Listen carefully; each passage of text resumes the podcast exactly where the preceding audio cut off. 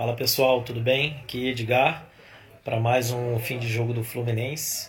O Fluminense vence o Sport lá ainda do Retiro por 2 a 1 Eu acabei não publicando o jogo do empate com o Ceará em 0 a 0 Fazer um resumo rápido: o Fluminense contra o Ceará veio com uma escalação com bastante jovens né, e o Fred na frente. Foi bem interessante até a lesão do Fred. O Fred sai lesionado, o Luca entrou naquele jogo e o Luca é o personagem do jogo de hoje, então vai ser bem interessante falar sobre isso rapidinho.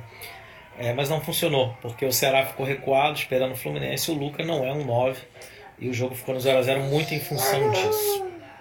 O jogo de hoje, o Fluminense mandou a campo uma escalação com uns três meias né, do elenco: Casares, Nenê e Ganso.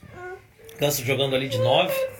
É, foi interessante ver a movimentação, mas sem intensidade. Tanto que no intervalo o Roger voltou com a substituição saiu o Nenê, entrou o Luca. O Fluminense saiu perdendo de 1 a 0 o, o, o Sport conseguiu o gol num pênalti. Uma atitude infantil do David Braz, pulou com o braço levantado, a bola bate no braço dele. Pênalti para o Sport, o Sport fez 1 a 0 no primeiro tempo. O Luca entrou no jogo e assim, eu estava um pouco cético com isso, porque para mim o Sport ia ficar entrincheirado na defesa e o Fluminense teria que ficar com a bola e já, a gente já tinha essa experiência, já teve essa experiência com contra o Ceará. Só que nesse jogo diferente que tinha o Ganso, e tinha o Casares. Então teve muita distribuição de jogada no meio, principalmente com o Ganso. O Fluminense insistiu muito em jogadas com o Barcelos pela esquerda, que vinha mal, mas é, cruzar para a área ele, ele sabe, né? E conseguiu numa dessas.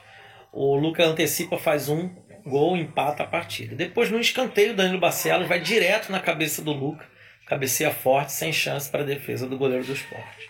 Depois o Roger mandou a campo a meninada toda, né? João Neto, Matheus Martins, o Gustavo Apis fez a estreia dele jogador que é emprestado pelo Nova Iguaçu, mas tem passe ali fixado.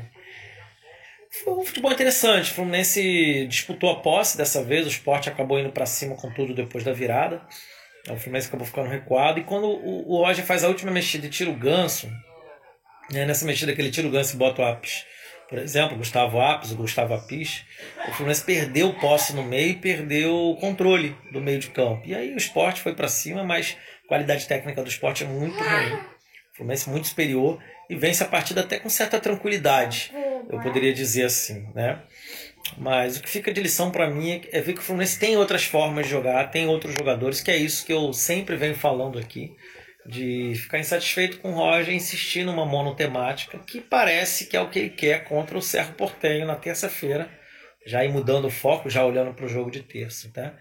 muito bom ter vencido, porque o Campeonato Brasileiro é o melhor campeonato para você fazer ponto, ficar entre os primeiros.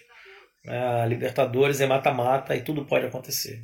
Bom, de bom que o Roger conseguiu poupar o elenco que ele queria, os jogadores que ele queria para terça-feira, e o Fluminense venceu. Né? E o Ganso e o Martinelli, para mim, foram os melhores em campo, porque articularam o meio-campo, fizeram o time rodar e funcionar.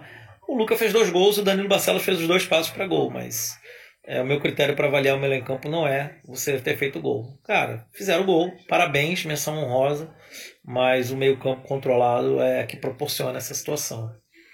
Bom, é isso. Fico por aqui. Saudações tricolores. Vitória sempre.